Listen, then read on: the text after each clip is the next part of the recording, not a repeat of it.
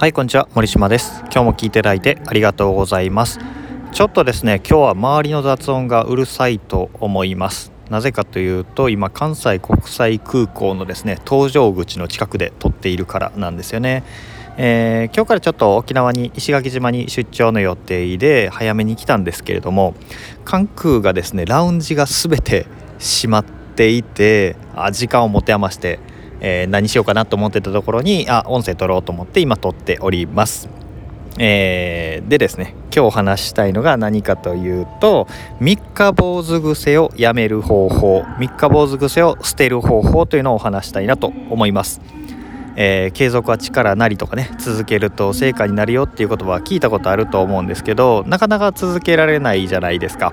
運動習慣だったり毎日ブログを書くぞとか毎日本を読むぞみたいなこととかってなかなか続かないわけです。えー、じゃあそれをどうやったら継続できるのか三日坊主な自分を変えられるのかというのをお話したいなと思います。えー、すごくね大事なことがあってそれは何かというとなかなか続けられないもしくは三日坊主でやめてしまうというのは根性がないとか気合が足りないとか意志が弱いとかそういうことではなくて習慣化のコツというのを知らないだけなんだというお話ですね。えー、そのコツというのを今回と次回2回に分けてお話したいなと思います。まず基本的な考え方なんですけどそれは何かというと心の摩擦係数というものを知っていますかということです。摩擦係数ですね。えー、一般的にはね物事を続けることが大変と思われてるんですけど実際そうではなくて物事を続けることよりも、えー、始めることの方が大変なんですよね。これは先ほど摩擦係数って言ったのと一緒で、まあ、えー、家にあるタンスとかですね。重いテーブルとか椅子だったりベッドでもいいんですけど動かす時って最初うんってこう力をグッとかけて動いてで滑り始めるとズズズズズと滑り始め滑り続けるじゃないですか。こうやって、えー、高校かな？の物理の時間に摩擦係数っていう話を習うんですけど止まっているものをグッと動かす時には強い力が必要で動き始めたらそんな大きな力がいらずスーッと進んでしまうよって話なんですけどこれは心にも、えー、言われて心にも同じことが言えて、えー、毎日やっていることを続けることの労力が10だとすると、えー、新しくやるぞって始めるのって305100ぐらい労力が必要なんですね。